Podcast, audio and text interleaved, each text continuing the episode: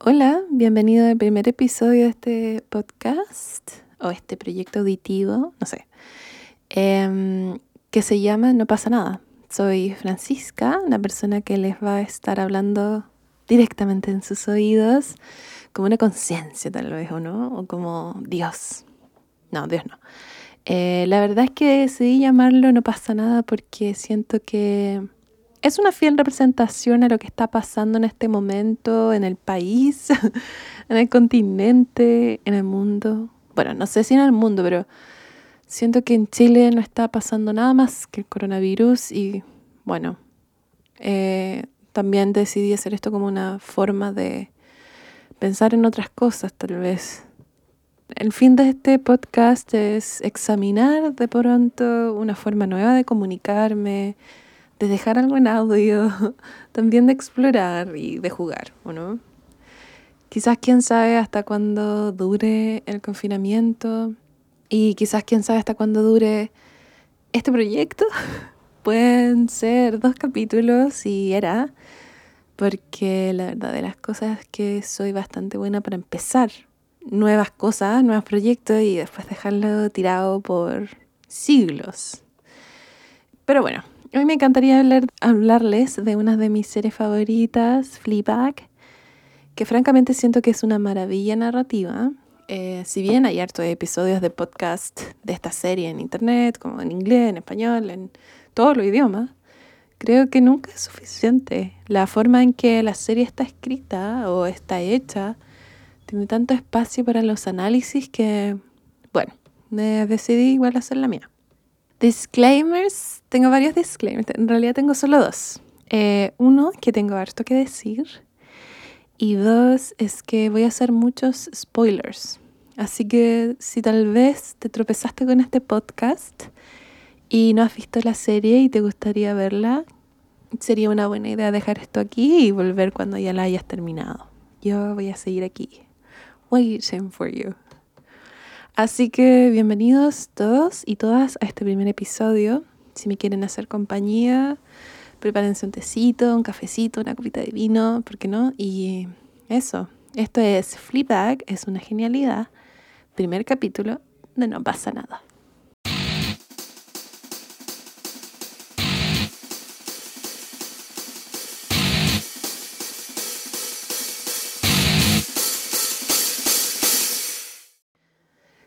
Se trata de la historia de una mujer treintañera que carga una culpa muy grande y por lo tanto también acarrea un odio hacia sí misma, grande también.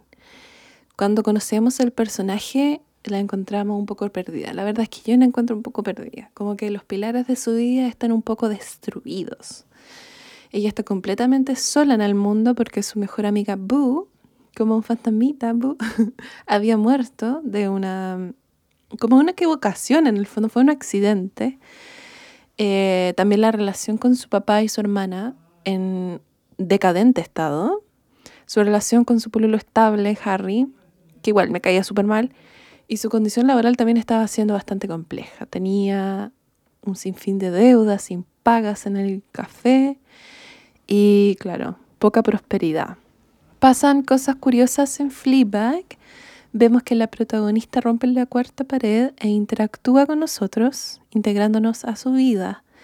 Me encanta cómo sucede esto eh, de romper la cuarta pared, porque si bien esto ya había pasado otras veces en el cine y en la televisión, como en el caso de Malcolm in the Middle y algunas películas del canceladísimo Woody Allen, ahora la manera en que Fleabag lo hace, a mí, a mi parecer, me parece mucho menos evidente.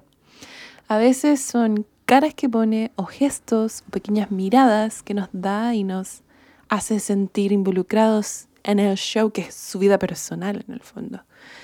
Creo que Fleabag tiene esa manera de desasociarse de la realidad cuando hace eso. Siento que mientras siga mirándonos y diciéndonos bromas y tallas y como líneas rápidas y super witty, más en control se siente de su vida que está derrumpándose. La cámara que la persigue a mi parecer no es más que la culpa de haberse acostado con el pololo de su mejor amiga. Y cada intervención que nos hace es como una excusa o una explicación porque no, ella no pudo darse, o ella no pudo quitarse esa culpa, no alcanzó a expiarse con como que nunca le pudo decir, oye, sabes que yo hice esta weá, perdóname.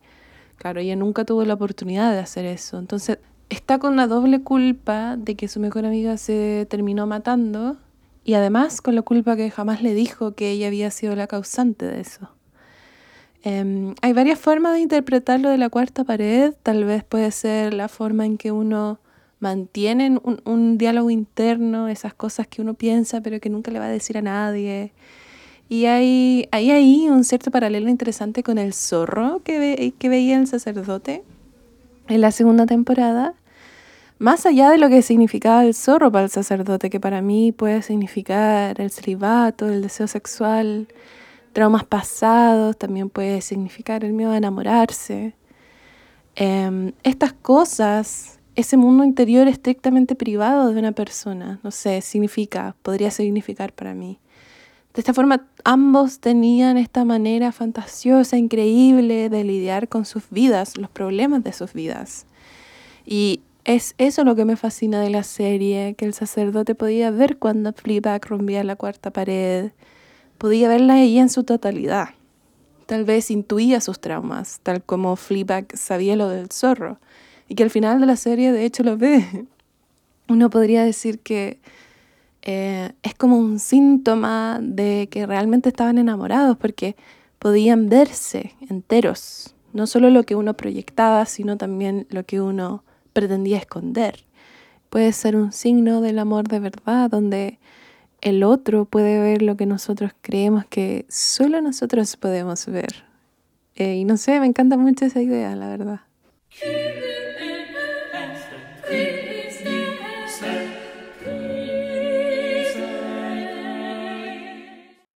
Uno de los temas importantes de la serie es el sexo. Para mí, la primera temporada se trata del sexo, básicamente. Y obvio tiene sus sublecturas más profundas, pero eso es lo que se nos entrega en la primera temporada.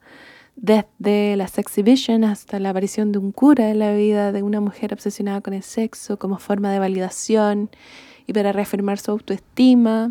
Vemos el sexo como arte, el sexo y la muerte. Incluso el banquero fue acusado de tener una conducta sexual inapropiada. So, it's all about sex.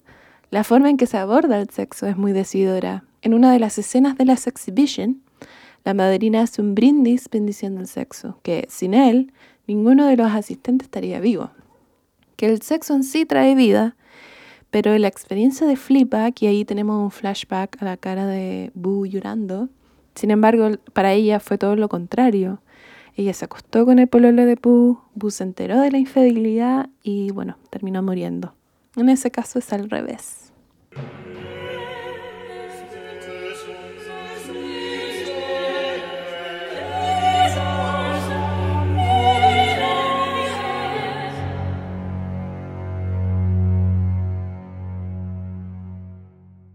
Yo sinceramente agradezco cualquier tipo de ficción que retrate la experiencia femenina con tanta honestidad y que también se hable cómo se vive el sexo desde una perspectiva de las mujeres. Después de, de, que se estrenó la primera temporada de Fleabag, el 2016 me parece, se le consideró muy rupturista y empoderante. Pero la verdad es que no pienso que haya sido tan así o que no sea tan así. Creo que Fleabag, la serie en sí, eh, es feminista porque cuenta una experiencia femenina con crudeza y trata de no romantizarla. Pero creo que el personaje principal tiene una mentalidad adolescente palpico que le interesaba mucho más el, no sé, cosificarse más que realmente disfrutar del sexo, de todo el sexo que tenía. De hecho, en la primera temporada, la única escena donde vemos a Fleabag llegar al orgasmo es cuando se masturba. Ya en la segunda temporada, en la número 2, dejó ese patrón un poco más de lado, pero en la primera temporada el sexo era más bien eh, una humorada, algo performativo. Siempre ella protagonista, pero paradójicamente en segundo lugar. Fleabag, por moderna y cruda, eh, en la primera temporada no deja de ser el retrato de una mujer cuyas necesidades sexuales, emocionales, siempre están más linkeadas con el complacer al otro que con el disfrutar, tal cual ella misma lo dice. I'm not obsessed with sex. I just can't stop thinking about it. The performance of it, the awkwardness of it, the drama of it. The moment you realize someone wants your body. Not so much the feeling of it. Lo que pasa es que siento que Fleabag pasa toda la serie hasta que conoce al Priest en la segunda temporada, confundiendo sexo con el amor. El sexo es la única forma que tiene de conectar con otros. Como, por eso su ansiedad terrible de perder el cuerpo de su juventud. En su cerebro, supongo yo, ella cree que es solo apariencia, que no tiene un mundo interior que no esté como empapado de la culpa. Como le dice el banquero en una de las escenas finales, si no tiene cuerpo, si no tiene su cuerpo, si no es follable, entonces no tiene nada y muy bien podría matarse. Eh, de esa misma forma es por eso que no puede conectar con su hermana Claire ni con su papá, eh, porque no puede ocupar esa moneda de cambio con ellos. Ahora yo asumo que esa forma de afrontar las relaciones interpersonales es debido al trauma de haber perdido relativamente reciente a tanto su mamá, mujer que amó, como a su mejor amiga también, otra mujer que amó. Y quizás después de todo eso le era demasiado difícil volver a exponerse a tal nivel de vulnerabilidad frente al amor, por lo que era incapaz de permitirse ser amada, de amar y sobre todo de amarse. Tal vez el patrón de su inconsciente era el siguiente, como amé a una persona, se murió, amé a otra persona, también se murió, y bueno, no me voy a arriesgar a amar a otra persona por el miedo que también se vaya o que se muera o me abandone. Eh, quizás sentía que era la responsable de esas muertes, no sé, yo no soy psicóloga, pero me imagino que puede ser por ahí también.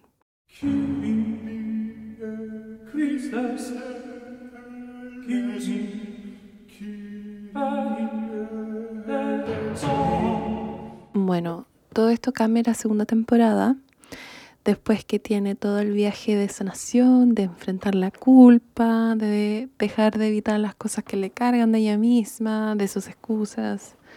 Fleabag extirpa esas muletas y sigue una vida de abstinencia por todo un año. Después, en la segunda temporada, conocemos al sacerdote, hombre que paradójicamente no puede conectar de forma sexual con ella por sus valores religiosos. Entonces, la tenemos a ella, una mujer sexualmente voraz, como dice Wikipedia, y a él, un célibe.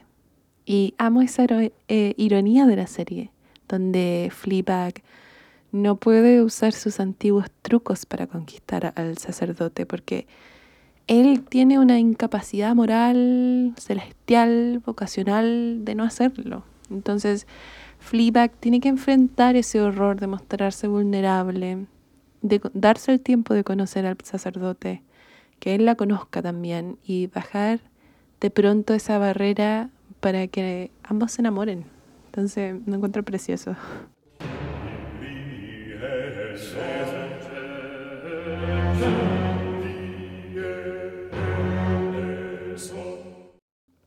En general, siento que Fleabag incomodaba a todos en la serie porque era muy parecida a su mamá. Su padre le decía eso siempre, que todas las cosas que Fleabag parecía odiar de sí misma o que parecía no entender de sí misma, era lo mismo que hacía de su madre su madre. Eh, la madrina, por ejemplo, odiaba a Fleabag por lo mismo. De hecho, cuando hace la pintura con Claire, le pide que se voltee. Entonces supongo que para la madrina, la mamá de Fleabag siempre fue como un obstáculo para que ella pudiese quedarse con su marido en el fondo. Y en ese sentido, Fleabag era por herencia su obstáculo siguiente. Eh, para quedarse con el papá de Fleabag, que es un personaje emocionalmente incompetente, disminuido, y bueno, en general la presencia de Fleabag a la madrina le generaba una tensión tremenda. De la misma forma que la madrina odia de Fleabag su sentido del humor y su brillo espontáneo, asumo que odiaba eso de la madre, como tanto resentía ese carisma que la estatua que retrató de ella no es más que un torso. Como que siento que la madrina trató de minimizar a la madre a tal punto de reducirla solo a lo físico. Y por eso me cae tan mal la madrina, como me parece tan tóxica. La vemos siempre sonriendo y diciendo palabras como love and darling, pero en el fondo es falsísima. Incluso en el almuerzo de conmemoración del Día de la Madre, o sea, del Día de la Muerte de la mamá, eh, la madrina como que dice, hoy sí, qué triste este día, traer champán, como si fuera una celebración. Tal vez para ella lo fue. Eh, me encantaría también aquí unir ciertos puntos con la estatua. Es un torso desnudo.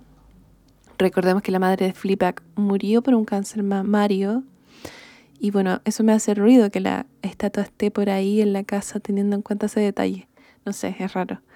La figura de la mamá también es algo que a través de las dos temporadas va y viene en la vida de Fleabag y que simboliza claramente a, la madre o al poder maternal.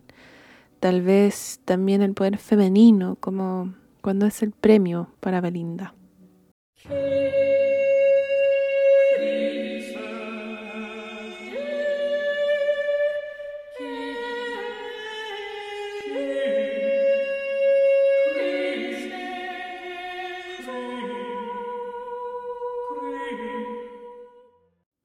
Si la primera temporada se trata de no evadir nuestras culpas, nuestras responsabilidades y también del sexo, la segunda temporada se trata de aceptarse y del amor. Vemos durante toda la segunda temporada varias etapas del amor. El amor que muere en la relación de Claire y Martin, el primer amor fuerte entre Flipa y el sacerdote, y bueno, el amor que no sé si bien si era realmente amor entre el papá y la madrina, pero es un amor medio raro. Pero bueno, también es otra parte bastante común de lo que a primera vista podríamos denominar amor. También se puede ver el amor de un Dios católico hacia el sacerdote, el amor de el sacerdote hacia la comunidad. En la primera temporada podemos ver el amor de Boo hacia Hillary. Bueno, y hablando de Hillary, no me parece coincidencia que el roedor de bus, como le apodó Flipback, haya tenido esos dientes de roedor. Como que obvio que tiene que tener ahí un sentido con Hillary. Me gusta creer que le pusieron esos dientes porque el actor no los tiene, el actor original, porque hace un paralelo interesante en cómo Fleabag seguía teniendo a Hillary en su vida por, no sé, culpa, pero también para que le hiciera compañía, tan estaba tan sola. De la misma forma, em, dudo que a Flipak le haya gustado este gallo, el Buzz Rodent, pero lo permitía en su vida porque le daba un descanso en su soledad. Y bueno, ese detalle me pareció igual interesante. Y siguiendo hablando del amor, siento que el amor más importante de todos en la serie, más importante que el de Fleabag con el Priest, es el amor hacia ella misma. Al final de la temporada la vemos enamorada, vulnerable, capaz de amar y de recibir amor. Por lo general, siento que sentirse merecedora o merecedor del amor es un síntoma de poder amarse a uno o a una misma. Y ella lo va logrando, ella va construyendo esos pilares destrozados que tenía en la primera temporada, por ejemplo, su relación con Claire, su relación con el papá, que después en el último capítulo de la boda no quería soltarla cuando iba del brazo con ella al altar. Eh, también va por una sesión a terapia. Eh, la situación del café era prometedora con las Chatty Tuesdays. Y en general la vida de Fleabag iba bastante bien, debido a que por fin había tomado responsabilidad y había enfrentado sus problemas. Incluso en la conversación que tiene con Belinda, eh, la, la Woman in Business, siento que Flipa que es capaz de empatizar con la desolación que tiene Belinda de no sentirse deseada por los otros debido a su edad. Y ambas tienen eso en común, pero ahora Fleabag logra reconocer ese sentimiento bien porque lo había sentido la temporada pasada y buscando hacerla sentir mejor la besa, pero claro, Belinda la detiene. Y mm, este es el momento también de poner uno de los mejores diálogos de la serie. Escuchémoslo.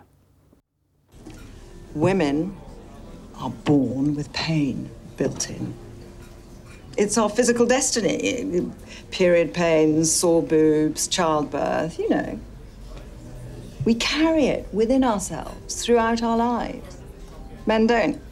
They have to seek it out. They invent all these gods and demons and things so they can feel guilty about things, which is something we do very well on our own. And then they create wars so they can feel things and touch each other. And when there aren't any wars, they can play rugby. And we have it all going on in here, inside. We have pain on a cycle for years and years and years. And then, just when you feel you are making peace with it all, what happens?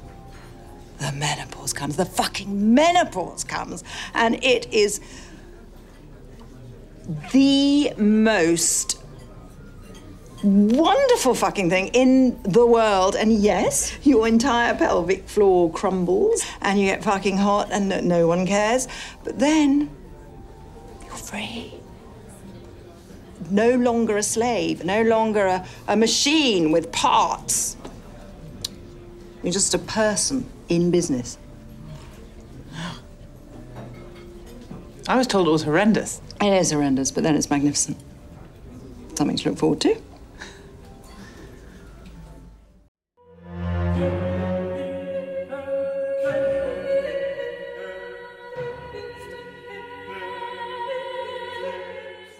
Yo en general amo a Claire, siento que em, es un personaje que está muy bien hecho. Siento que todos tienen como cierto, ciertas metas en la serie, como que ninguno está puesto ahí para permitirle la historia a otro personaje.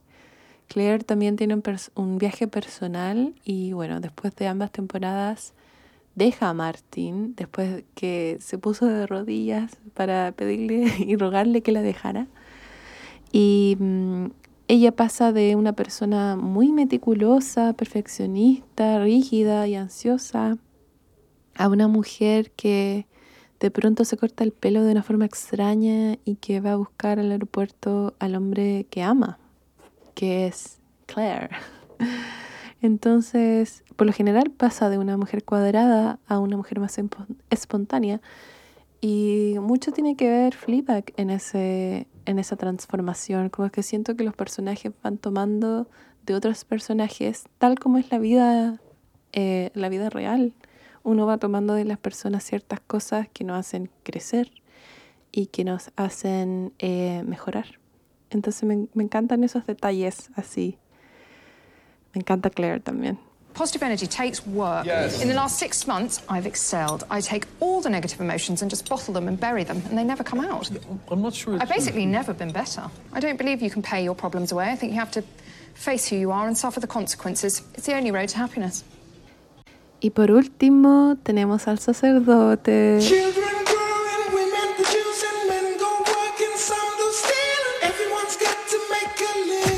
Uno también, uno de mis personajes favoritos en toda la serie.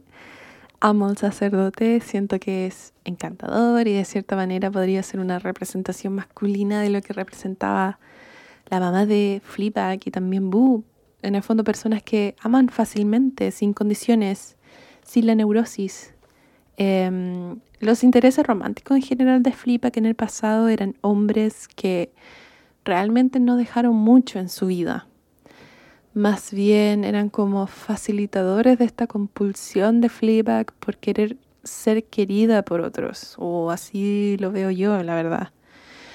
Llega entonces este gallo con cero posibilidades de interactuar sexualmente con ella, sin embargo, se caen bien. Y encuentro que el priest es un Manic Pixie Dream Guy, un hombre que con su frescura frente a la vida le permite a Fleabag o le da un set de lentes nuevos a ella para poder percibir la realidad sin tanto cinismo. Este término de que les cuento se originó con una serie de personajes femeninos cuya única misión en las películas escritas por hombres era mejorarle la vida al protagonista principal, eh, luego de un impas laboral o emocional. En el fondo subirles un poquito el ego. Mm, ya se sabe cómo va eso. Entonces, obviamente, la serie, al estar escrita por una mujer, por lo general las mujeres no vemos a las personas solo como seres bidimensionales, podemos encontrar más profundidades en el personaje. Eh, siento yo que solo un Manic Pixie Dream Guy podría decir cosas como Why? Why what? His neck. Why would you believe in something awful when you can believe in something wonderful? Don't make me an optimist, you will ruin my life. Si bien el sacerdote también tiene su arco de personaje, es decir, el viaje que tiene que hacer a través de toda la temporada, eh, es saber si el amor de una mujer es más importante que el de Dios, el motivo más importante de estar ahí, de su existencia en la serie, es permitirle a través de un amor incondicional, tanto como cura y como hombre, eh, permitirle a Fleabag que pueda permitirse el cariño. Como que se dé cuenta que ella realmente merece amor. Eh, tal como Jack en Titanic, otro reconocido Manny Pixie Dream Guy, la relación principal entre él y Rose no necesariamente debía continuar. Eh, Jack le enseña a Rose a tomar sus propias decisiones y aventurarse a vivir la vida que ella quiere. De la misma forma, el priest le enseña a Fleabag que es un ser humano que merece amor más allá de sus fallas y de sus traumas.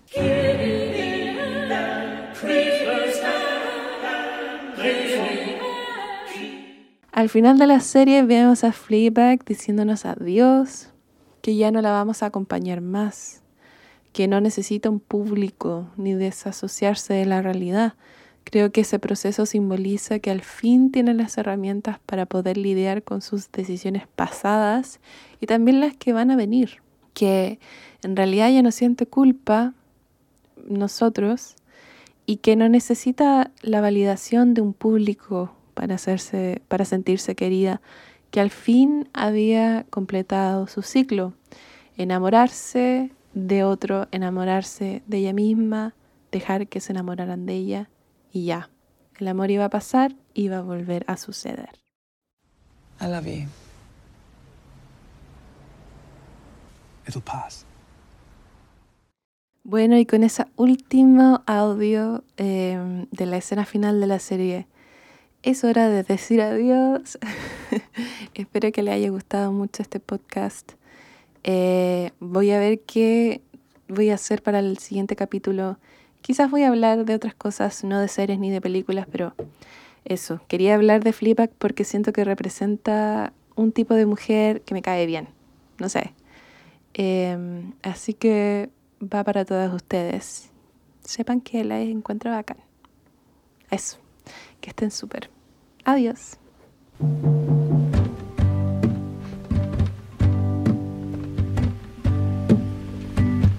I just kept hoping, I just kept hoping the white would become